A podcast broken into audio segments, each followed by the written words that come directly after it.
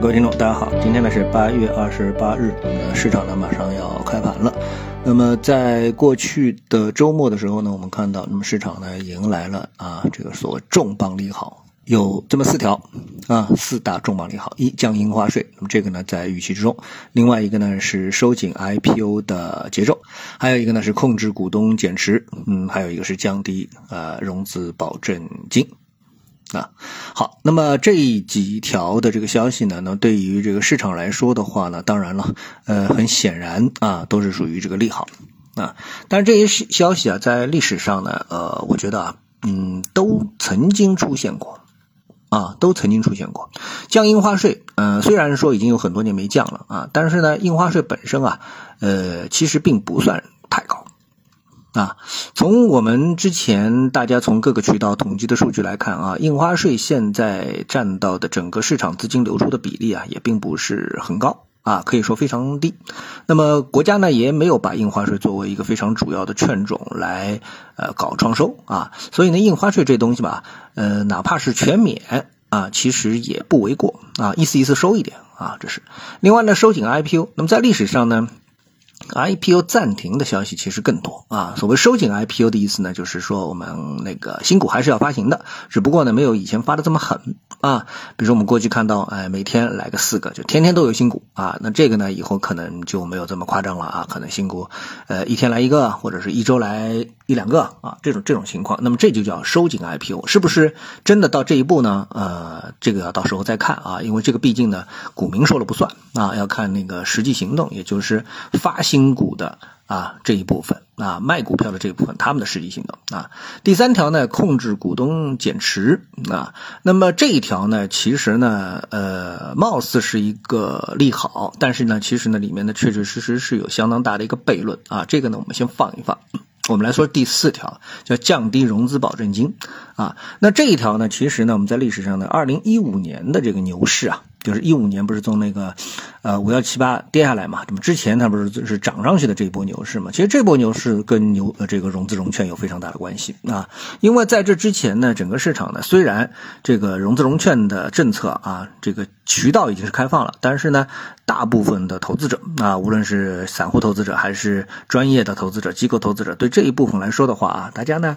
呃的运用啊，这个并不是非常的一个。加大头寸吧，啊，可以说就是没有充分的去运用这样的一个交易工具啊，大家对此还是持一个怀疑态度，因为在历史上大家都知道啊，嗯，加杠杆呢不是一件好事啊，就是说会增加收益的同时呢，同时也会增加这个嗯，我们说亏损啊，所以呢，大家呢并没有去特别的去运用这样的一件事情啊啊，那么后来呢，到了二零一五年这个牛市的时候呢，哎，我们看到呢，管理层呢，哎，鼓励融资融券啊，有相当多的政策是鼓励融资融券的。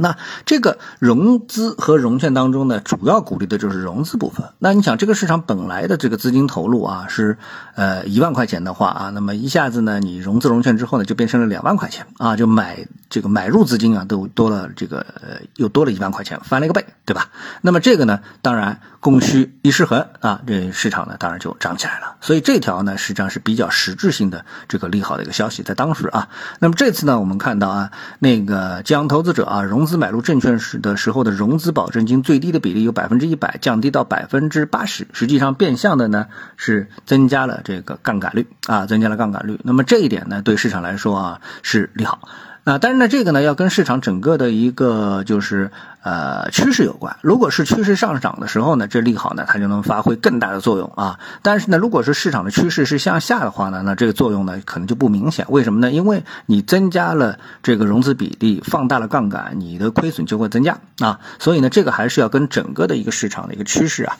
呃是挂钩的。啊，跟整个市场趋势挂钩。那么好，我们现在回过头来呢，做第三点啊。这第三点呢，就是这个规范啊减持行为，鼓励呢承诺不减持股份或者是延长股份锁定期，从严呢控制其他上市公司啊股东的减持总量，引导其根据市场形势啊合理的安排减持的节奏。要求上市公司存在破发破净情形，或者是最近三年未进行现金分红的累计现金分红比例低于最近三年年净利润的百分之三十的控股股东和实际控制人不。的通过二级市场减持本公司股份啊。好，那这个消息呢，呃，当然从普通的投资者来说的话呢，嗯，会觉得，哎，这确实是一个利好。但是呢，我觉得啊，从比较更宏观的角度来说啊，这样的一个政策呢，呃，对这个上市的股东啊不利啊。那么。呃，这个要从一个什么角度来看啊？我认为啊，就是我如果看这个角度哈，我觉得是什么？就是说，呃，如果说这个消息啊，这个消息，那么股东想卖股份，它说明什么？它其实说明我们现在股价还高，啊，股价比较太高了。啊，那你想，你去卖东西的时候啊，正常卖东西，卖任何东西啊，我们现在去刨除这个基本面，我们就说你在股票市场上面，你去买卖一个股票的时候，你是不是觉得它贵了你会卖掉？你觉得它便宜你会买进，对吧？那也就是说，这个从股东卖股份的角度来说，不管你是小股东还是大股东，你卖股票的本质本身就是你觉得，哎，如果是卖，就是觉得自己这股票贵了，啊，买就是觉得自己这股票便宜了。所以呢，为什么有这个回购？回购就是觉得，哎，你股票跌了，我的股票跌了太厉害了，上市公司啊回购。啊，自己的这个股份啊，那么这个是呢是便宜的时候啊，卖的时候呢一定是贵的，对吧？那么如果说呢，我们觉得哎不让你卖啊，或者说这个觉得啊这个价格你不应该卖，实际上啊这是呃目前的这个价格，说明整个市场啊还是偏贵，整个市场还是偏贵，所以大股东才有减持的这个动力。啊，不是小股东，小股东其实一直都是想做多的，对吧？所以在这样一个情况下面呢，哎，如果说啊，我们整体的去评估这个 A 股市场的话，那只有在什么情况下面说我们这个市场啊是相对平衡啊？就是说一帮有这个质量的上市公司啊，相对啊质地比较好的这个上市公司啊，那么他们的经营也很平稳，那么他们的股东呢没有强烈的兑现自己股份的欲望，那。那么这个时候呢，才能说我们的股票价格其实是正常合理的一个定价，就整体市场正常合理的定价。而现在呢，呃，如果说管理层看到这个股价要出利好，说明管理层认为它便宜了，但是呢，股东呢又想卖，说明呢他觉得贵了。那到底谁才是正确的呢？啊，如果以小股民的角度来说，我买进去必须涨，那当然这个市场现在就是属于便宜了啊。所以每个人啊，屁股决定脑袋啊，到底这个市场是贵了还是便宜了？啊，最后就要看这四个政策，就这次的这个利好政策出来之后，经过了一段时间的沉淀，市场的整体趋势到底是向上还是向下？而这个呢，